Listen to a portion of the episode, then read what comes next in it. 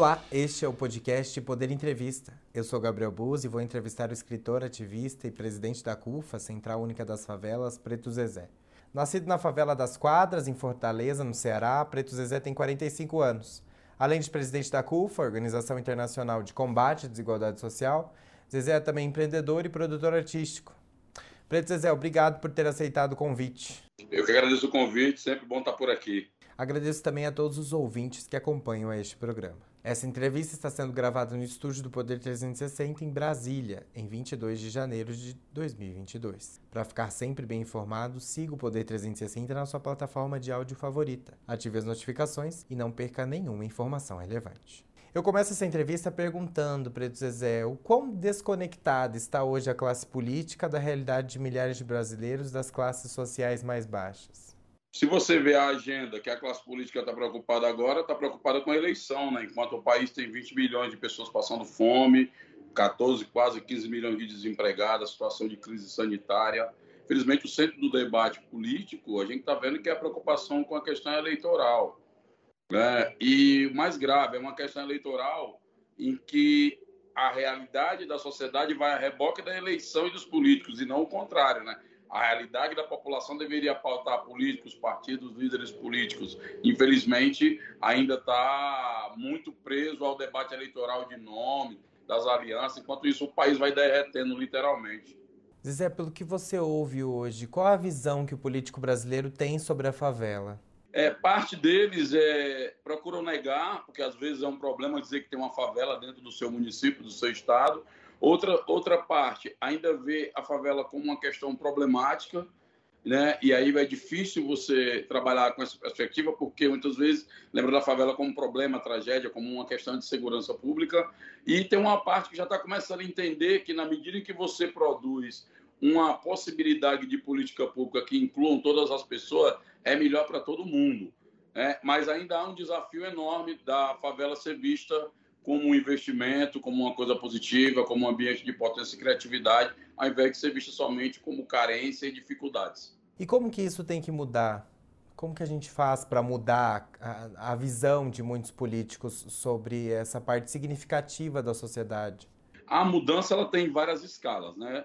Eu acho que a primeira coisa é do ponto de vista de organização da sociedade, as organizações das favelas começarem a se organizar para pautar seus interesses dentro do ambiente político.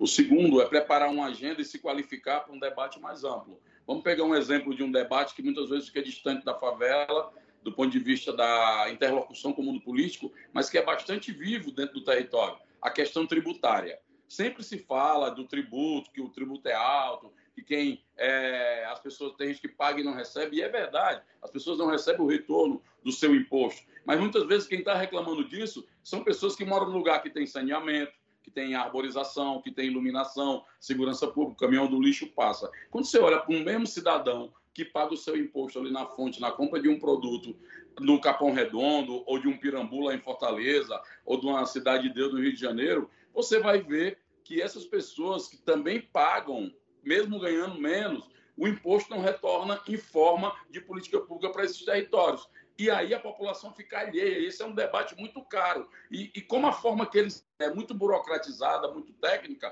acaba que não chega também alcançando a percepção do cidadão comum. Mas é um debate constante. As pessoas veem que o recurso não retorna, o imposto não retorna, os impostos são caríssimos e a qualidade dos serviços, quando chegam, é de, é de péssima qualidade. Zé, como você mencionou anteriormente, a gente está em ano eleitoral. Para onde vai o eleitor de baixa renda nas eleições deste ano? O eleitor de baixa renda ele vai pelo seu interesse pragmático, né? Você vê, nós estamos com desemprego, muitas pessoas agora estão que estão sobrevivendo à Covid, mas estão ficando com sequelas e não têm cuidados básicos, porque estão cuidando dos mais graves. Você tem a questão econômica, que eu acho que é a central, o desemprego, que atingiu muita gente. A gente já tinha, antes da pandemia, um nível de informalidade de 60% nas favelas. Quando vem a pandemia, acaba com o resto que tinha. Então, você tem agora uma recuperação, uma retomada de uma agenda econômica que se faz necessária e bate na porta do debate político para a maioria da população, que está sem emprego, sem dinheiro e está procurando se virar de alguma forma.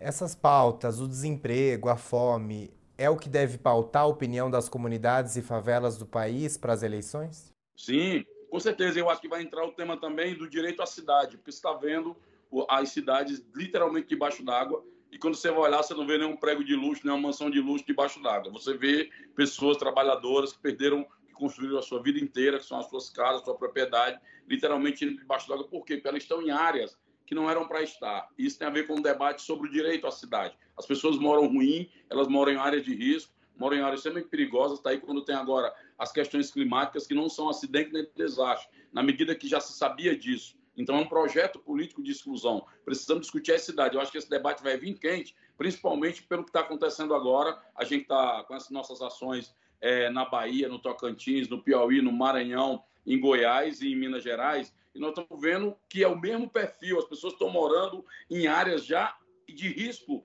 muito antes das tragédias acontecerem. Então não é uma tragédia, não é um acidente, é um projeto de descaso com a população. Eu acho que economia, saúde e agora a questão da alimentação também e do direito à cidade com a questão habitacional vão ser debates que vão permear, que estão até já agora estão permeando o interesse do cidadão é, mais de, de, de favela, né? Quando você fala direito à cidade, a gente pode falar que é uma discussão sobre infraestrutura, certo?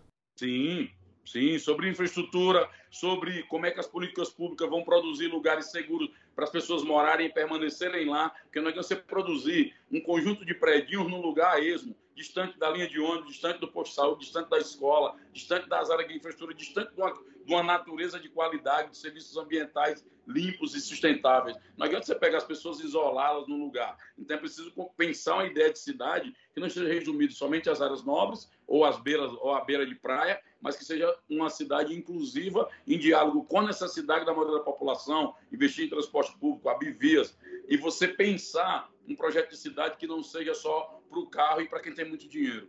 Zezé, existe a ideia de que o eleitor mais pobre no Brasil ele prioriza questões religiosas e temas da pauta de costumes para escolher seus candidatos. Isso tem alguma ligação com a realidade? É, eu acho que o, o, debate político entrou. Se você vê, durante quatro, durante três anos, ninguém fala sobre essas questões, aborto, droga. Vai chegar na eleição e vão falar sobre isso. E isso vai de uma forma que toma o debate central. Quando a gente deveria estar discutindo questões estruturantes que estão antes do debate. Infelizmente, o debate político está sendo capturado e, e, e aproveitado de maneira desonesta essas questões que são de saúde pública, que são de cunho pessoal, que são a religião que você professa, e colocada no lugar do debate político, que na verdade ele mais ofusca e, e enfumaça os rumos que a gente deveria tomar do que ajuda a esclarecer. Né? E hoje você não tem como, ao mesmo tempo, você não tem como ignorar, por exemplo, a questão religiosa, dado que aí 30% da população já é adepta né, de religiões é, neopentecostais. Mas eu penso que o debate seria não sobre a fé que alguém professa. O debate seria como essas pessoas estão pegando seu transporte público, se tem área de lazer para os seus filhos, se tem escola de tempo integral, se tem unidade básica de saúde que funciona em três turnos para atender aquela mulher que chega do trabalho, que são 49% da líder de família dentro de uma favela e não tem que deixar seus filhos, creche, para a primeira infância. Quando você discute isso, você desloca o debate para um lugar que é de interesse, porque mesmo a pessoa evangélica ou conservadora, cara, ela quer viver bem em segurança, ela quer ter um emprego, ela quer ter uma casa bacana, ela quer o seu bairro com infraestrutura de iluminação, de vias de saneamento básico. Eu acho que se a gente começar a centrar o debate descambando para esse lugar, a gente acaba perdendo de foco as questões estruturais que são mais importantes e, no fim, são elas que definem a vida de quem quer que seja, independente da religião ou orientação sexual. Você vê, assim como na discussão nacional, uma polarização nas comunidades do país em torno do nome do ex-presidente Lula do PT e do presidente Bolsonaro do PL? Eu não, eu não vejo, eu vejo a população pensando o seguinte: como é que eu vou sair da minha realidade de desemprego? É, você vê na mesma família pessoas com a mesma com posições diferentes do, do, debate político. Isso é até saudável, ter posições diferentes do debate político no momento que a gente está vivendo a necessidade de eliminar o diferente né, no debate público brasileiro. Mas eu vejo que as pessoas estão começando a entender, principalmente devido a uma pandemia, a questão do desemprego, que uma agenda de inclusão e enfrentamento à desigualdade é fundamental e é muito importante. E as pessoas estão cada dia mais discutindo isso, porque chega informações por tudo que é lugar. Agora, o que a gente tem visto é que aquele eleitor que viveu o bem-estar de políticas inclusivas nos governos do PT, do, do Lula, inclusive, ele, ele migrou com medo, porque começou a ter muita violência nos territórios e essas questões não foram enfrentadas. né? E ele migra para uma agenda desesperada, procurando ajuda, procurando arma, é, trazendo aquela coisa. É, tem, uma, tem um lado preconceituoso do Brasil com a questão do negro, da mulher, então trabalhou-se muito essa coisa da redenção do macho, do homem, do provedor, é, e pregou-se um discurso de justiça com as próprias mãos através do armamento da população. Só que nós chegamos agora, esse eleitor que saiu de um lugar e foi para outro, ele agora sente saudade, ele quer retornar aqueles tempos de inclusão, porque ele nem conseguiu as armas para diminuir a violência, a economia não melhorou para ele, e tudo que prometeram daquela redenção daquele cidadão que migrou, uma, saiu de uma agenda de inclusão e foi para de lei e ordem, ele agora retorna para de inclusão porque a fome está batendo na porta, a violência continua batendo na porta, as questões da desigualdade estão seríssimas no Brasil. Você tem pessoas, você tem ideia, o, o, cidadão tinha os seus filhos e a esposa. Ele estava numa situação difícil econômica, mas ele ainda pagava o aluguel dele. Como ele agora não tem o do aluguel, está tá indo para morar na rua. É muita gente que não tem aquele perfil da população de rua, que agora você está vendo nos sinais, os sinais estão lotados todos os meses do ano, não é só no Natal, no Dia das Crianças, são todos os meses do ano as pessoas com a placa, estou com fome. Você, inclusive, vê o texto, que é até mais bem elaborado aquela pessoa ali não era uma pessoa que estava nessa faixa de pobreza e de miséria. Ela foi depois que a crise econômica atingiu esse lugar. Então, o eleitor ele vai migrar para quem conseguir pautar uma agenda de enfrentamento da desigualdade e atendimento dessas questões que são mais urgentes. Zezé, você mencionou a segurança e recentemente você falou em uma entrevista que a segurança pública foi um, um, grande desdém da esquerda nos governos porque não se tinha uma política pública clara a respeito desse tema. A segurança ela é um grande problema das comunidades brasileiras hoje. E eu queria saber o seguinte: falta debate na política sobre as diferenças dos problemas da segurança? O Nordeste tem um problema, o Sudeste, o problema da segurança é outro. Como que fica esse debate? Ah, com certeza. É, apesar que você citou bem, um problema do Nordeste não é um problema do Sudeste mas tem um problema, tem uma, um eixo central do debate sobre segurança pública. É que os trabalhadores da segurança pública estão sendo colocados, é, construiu-se um consenso em todas as forças políticas de que munição, cadeia, efetivo, viatura são saídas para o problema da segurança pública. Isso tem custado caro, isso tem aumentado a nossa massa carcerária, nós estamos aí com a população carcerária terceira do planeta. Isso tem custado caro aos cofres públicos e tem tirado de lado um debate que, inclusive, é de interesse dos próprios trabalhadores da segurança pública, que é na medida que você estrutura um território com políticas públicas de infância adolescência, de creche, de escola, de empregabilidade, desenvolvimento, você desloca a polícia para cuidar de problemas outros que só ela poderia cuidar. Hoje não. as polícias, os trabalhadores da segurança são jogados em territórios degradados para dar conta de problemas de desemprego, de droga, ou seja, a questão social virou um caso de polícia. Isso é único em todos os estados. Podem olhar, os trabalhadores estão sobrecarregados, segurança pública, tomando remédios é, controlados, ou quando não, tem uma crise maior. Na medida que o Estado se ausenta da sua figura de, de, de gestor das, das políticas públicas de inclusão, grupos armados vão tomando e regulamentando esses territórios. E aí é mais grave, porque já tem territórios no Brasil que nem as forças de segurança pública mais, que tem o, o mando né, da ordem e da lei, não estão mais entrando nesses territórios. Então, conforme a gente vai degradando a participação do Estado que não equilibra lei e ordem com política de inclusão, nós vamos vivendo um caos. Por isso que a população está apavorada, amedrontada de uma violência, inclusive interna dentro das favelas, que não pode nem ser dita nem divulgada. Então, isso é muito mais grave. Então, os gestores têm que discutir se vão querer alimentar essa agenda que já se mostrou derrotada, porque os números não caem, a população carcerária aumenta, cada moleque que vai para uma cadeia já sai de lá mais perigoso do que, do que foi, ou mais problemático do que já entrou não tem perspectiva quando sai da cadeia, porque não há uma política de recuperação e de, e de reinserção do, do, do, do, apenado.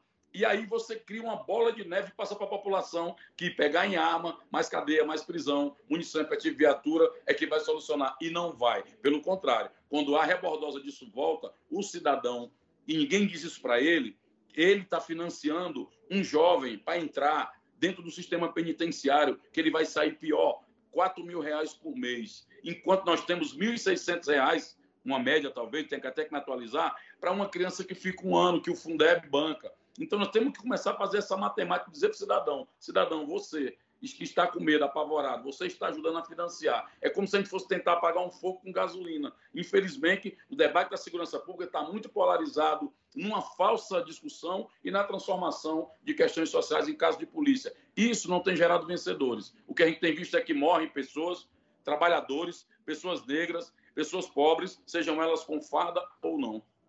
Zezé, você presidindo a CUFA está totalmente inserido nas lacunas e dilemas vividos pela população mais pobre no Brasil.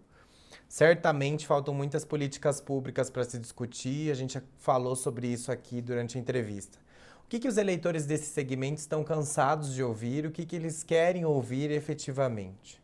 Ah, estão cansados de ouvir a mesma ladainha. Todos os políticos vão falar que vão trabalhar por educação, por isso, pela mulher, pelo negro, pelo jovem, pelo pobre e quando você abre o orçamento público brasileiro, você vê que essa agenda não está lá.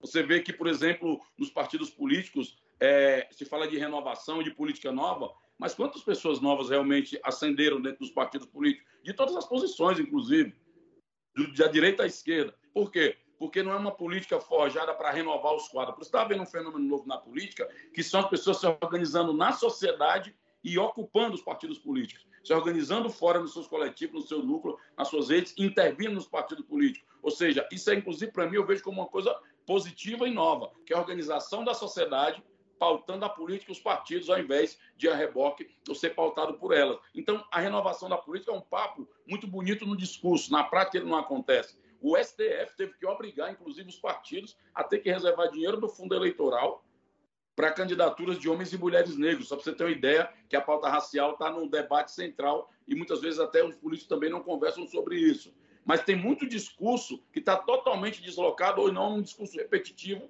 e cansativo. E trata-se pouco da vida real da população. Daí explica-se um pouco o descaso da população, o desprezo ou o afastamento das pessoas da política. Né? Porque as pessoas acham que ficar puto não gostar, não participar da política, vai ajudar em algo. Não vai. Você que odeia a política, que não gosta, vai ser governado por esses que estão aí. Zezé, você comentou sobre o tamanho, o quanto a desigualdade aumentou durante a pandemia. O que, que, na sua visão, precisa ser pensado e pautado de forma célere, de forma rápida, para mitigar o crescimento da desigualdade social que já está tão alto no Brasil? O processo de transferência de renda que a gente conquistou numa luta árdua, que foi o do auxílio emergencial, né? na verdade a luta era por uma renda básica, ele foi o maior nos últimos 10 anos, né? o maior processo de transferência de renda. Aquilo, inclusive, atingiu né, é, índice de redução de desigualdades no Brasil. Então, política de transferência de renda já se mostrou que é um caminho que você pode fazer agora, emergencialmente. Você precisa construir, ao longo do processo, combinações entre várias políticas para produzir um processo de uma sociedade melhor. Uma sociedade desigual, na medida que você não cura da sociedade desigual, ela não tem como produzir valores bons. A sociedade desigual produz valores ruins. Então, eu penso que nesse momento agora, o, o, debate de enfrentamento à desigualdade, eu acho que ele vai ser central e principalmente qual é a agenda econômica para enfrentá-la. Aí nós vamos ver, porque agora todo mundo falando a mesma coisa. Quando vier um debate político, nós queremos saber quem vai produzir reformas que incluam a maioria da população, quem vai produzir reformas que ajudem a gerar emprego, quem vai produzir agenda política com capacidade de gestão para poder melhorar a qualidade da saúde, quem vai cuidar dos milhões de jovens que ficaram fora da escola mais de um ano, que muitos deles acham que não querem, não precisa voltar mais. Como é que você vai renovar a matriz de formação curricular para preparar o jovem que está formado hoje para enfrentar as novas dinâmicas do mercado de trabalho cada vez mais digital, com tecnologias novas? Então você está noutra matriz, tem parte da formação nossa de qualificação ainda está no modelo analógico e não digital. Então, assim, tem muitas coisas que a população está almejando, principalmente os jovens e mulheres, que a gente vai ter que discutir seriamente se a gente quer produzir uma política nova, uma política que tem importância para a vida das pessoas. Zezé, como que foi o tratamento da saúde nas comunidades durante a pandemia? Você acha que isso vai ter um peso nas eleições? Vai demais, né? Porque as pessoas estão vendo a importância de uma UPA, da unidade básica de saúde, de um agente de saúde comunitário, da vacina, a importância de vacinar as pessoas. E você imagina se não fosse o SUS, nós estamos com mais de 600 mil pessoas que perderam a vida. Imagina se não é o SUS o tamanho da tragédia que a gente estaria. Então, acho que isso vai ter um debate importante, sim. As pessoas cada vez mais sentem isso.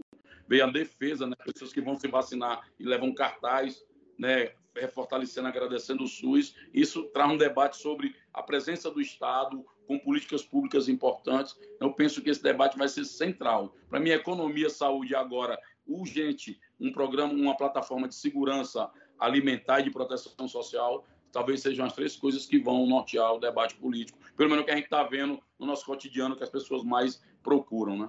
Qual deve ser a participação de uma entidade como a CUFA nas eleições? A responsabilidade aumenta de alguma forma? O papel da CUFA é organizar uma agenda desse território na favela. A CUFA não participa de eleições pelo tamanho que a CUFA é, nós temos que produzir diálogo com o poder público institucional independente dos partidos, independente de qual grupo político seja, porque nós entendemos que esses políticos são eleitos para fazer gestão de recurso público e eles são transitórios, são passageiros. A nossa agenda que nós temos que organizar é permanente para além da eleição, porque a agenda nossa é, é todos os dias do ano. Então, nós temos que preparar uma agenda, chamar os políticos, que a gente reúne com prefeitos, candidatos a prefeito, candidatos a governador, candidatos a presidente, para apresentar a nossa agenda do nosso interesse.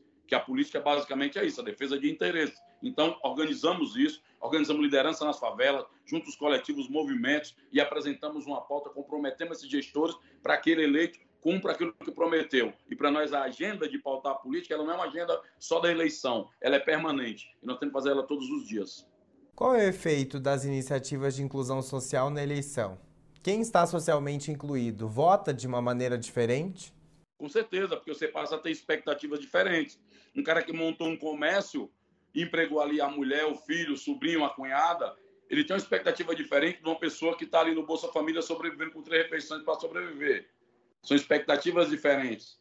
Por isso que o debate da desigualdade, da economia, são debates que perpassam todos os grupos, porque eles vão ser centrais. Porque está todo mundo preocupado como é que eu vou pagar minhas contas, como é que eu vou botar comida na minha mesa, como é que eu vou garantir minha saúde, como é que o meu bairro vai ficar seguro. Está todo mundo preocupado com essas agendas. Mas a, a, na medida que você está mais ou menos incluído, também define a sua expectativa da política. Mas a, a, a ânsia, a expectativa que você tem é de que você esteja participando do processo de inclusão na sociedade, seja em que grupo você estiver. Chega ao final essa edição do podcast Poder Entrevista. Em nome do Jornal Digital Poder 360, eu agradeço ao presidente da Central Única das Favelas, Preto Zezé. Eu que agradeço espaço do Poder 360 e só precisar, é só ligar. Agradeço também a todos os ouvintes que acompanharam a este programa. Para ficar sempre bem informado, siga o Poder 360 na sua plataforma de áudio favorita. Ative as notificações e não perca nenhuma informação relevante. Muito obrigado e até a próxima.